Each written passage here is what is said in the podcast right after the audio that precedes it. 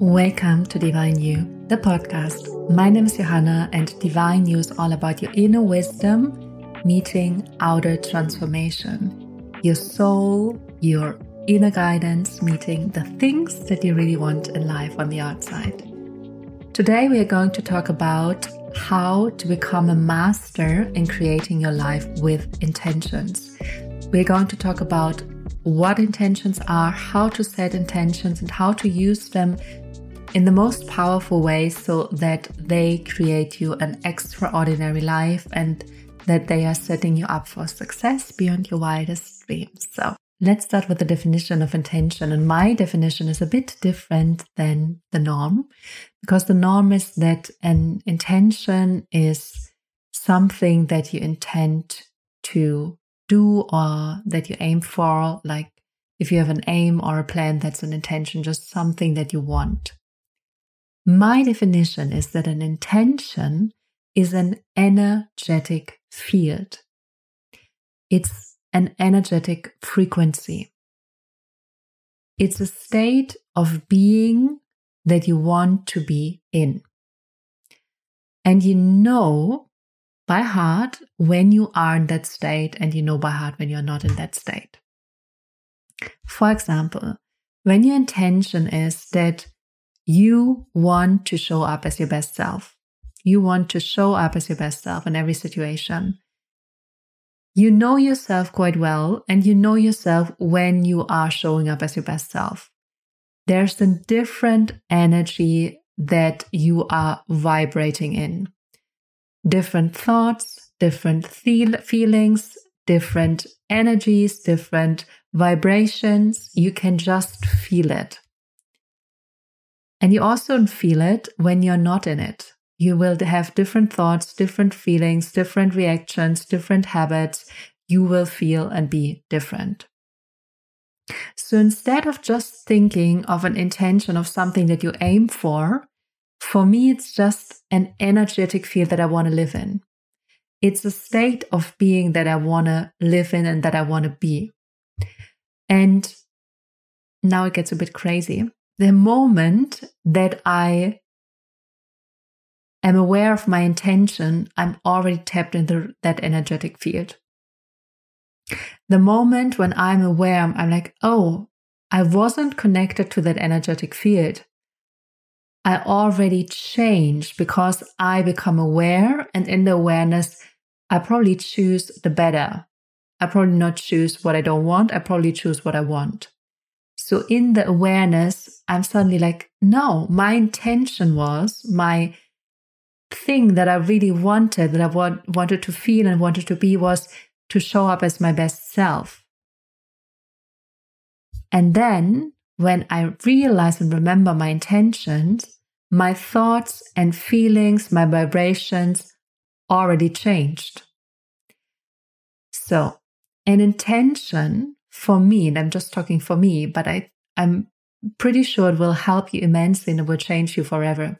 For me, an intention is an energetic field, and I know whether I'm tapped into it or not. And the moment when I'm aware, I can decide to tap back into it. Because the moment when I realize, oh, I wasn't in, like connected to my intention, I was somewhere else, I decide to come back to my intention and show up as my best self. But that takes practice, and that's okay. And we're going to talk about that further. However, for now, it's like the question what energetic fields you want to live in? What are the energetic fields you want to live in? And that's a question probably no one has asked you before. People have probably asked you, What is your goal? What is your vision? And the thing with goals and visions is that they are in the future. And when they are in the future, they don't bring you fully into your power in the now, now moment. Because the thing is, and that's the most crazy thing, the only moment where you can create your life, the only moment where you can fully create your life and use the power of conscious creation is always the now moment. And when you change the now moment, you change your future. and you stay the same in the now moment, you don't change your future so much. However, the power of consciously creating your life is in the now. It's now, now, now, now, now. And when you realize that the only moment where you can change something is now, then you also realize all the power is in the now. And when you have a vision or a goal, which is amazing, and I teach that as well, then you actually have a thing going on where you know, oh, I either hit it or not. It's a success or a failure. And it's like I'm going to run a marathon and I know whether I finished or not. And it's like a really short moment where you know whether you succeeded or you failed. If you have an intention, and that's a good thing, if you have an intention, it's more something where you can come back over and over and over and over and over again. It's every moment where you remember and take back your power and step back into your intention. You already changed, you already succeeded. And that's why intentions are so immensely powerful. And in my opinion, one of the greatest tools for conscious creation because they help you just to change your energy from moment to moment to moment to moment. And then it's more about how often do you remember to tap back into the energy and how long can you stay into that energetic field before you lose it and go back to subconscious. And that's why I want to give you a question for this week. And the question is where have you been intentionless? which is actually not quite true because most of the time it's just subconscious intentions. For example, if you go to work and you don't even know why you go there, you, there's probably an intention. You probably go because you want the money or you want to, um, yeah, help your family or something like that. So there are intentions, but most often we are not aware of them. And that's not so good. As more aware we are the more we can change, the more we can make a new conscious choice. So it's really crazy. It's always about the now moment. So just think for now where have you not been conscious about your intentions? And the easiest is just choose one area of your life your relationship, your friendship, your work, your body, your health, something like that.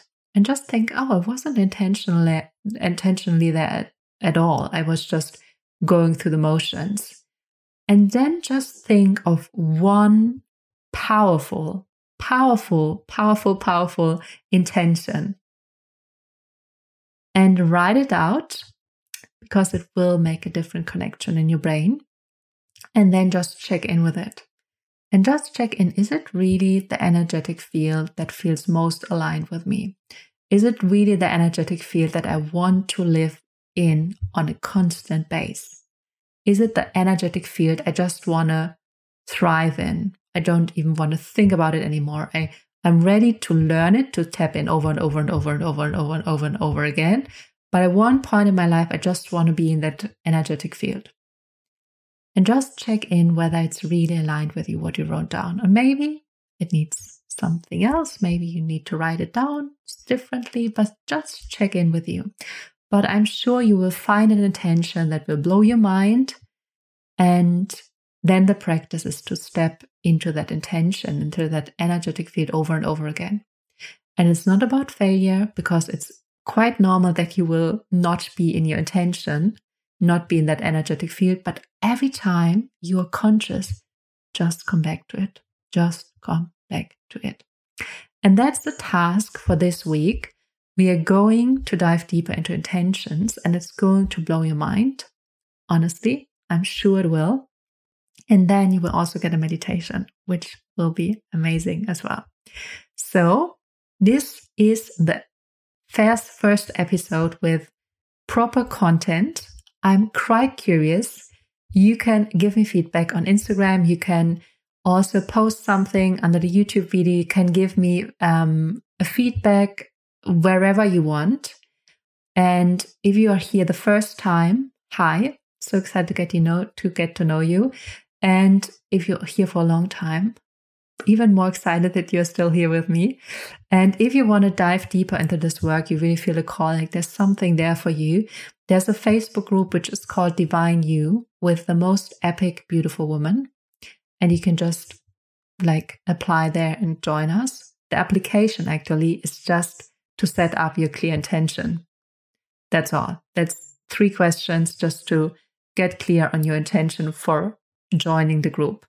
And if you feel the call to work like deeper and create your own life and become very conscious and aware of your life and change your patterns and your past and your future and really go for your visions and dreams, then there's also the possibility to work one on one with me.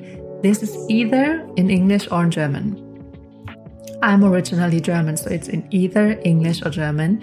And there's an application form with a couple of questions just to also get a clear intention on what you want on my website. So you can also go onto my website and find everything there. So I'm quite excited to journey with you further in this topic. And yeah, I'm sending you so much love. And please share the podcast.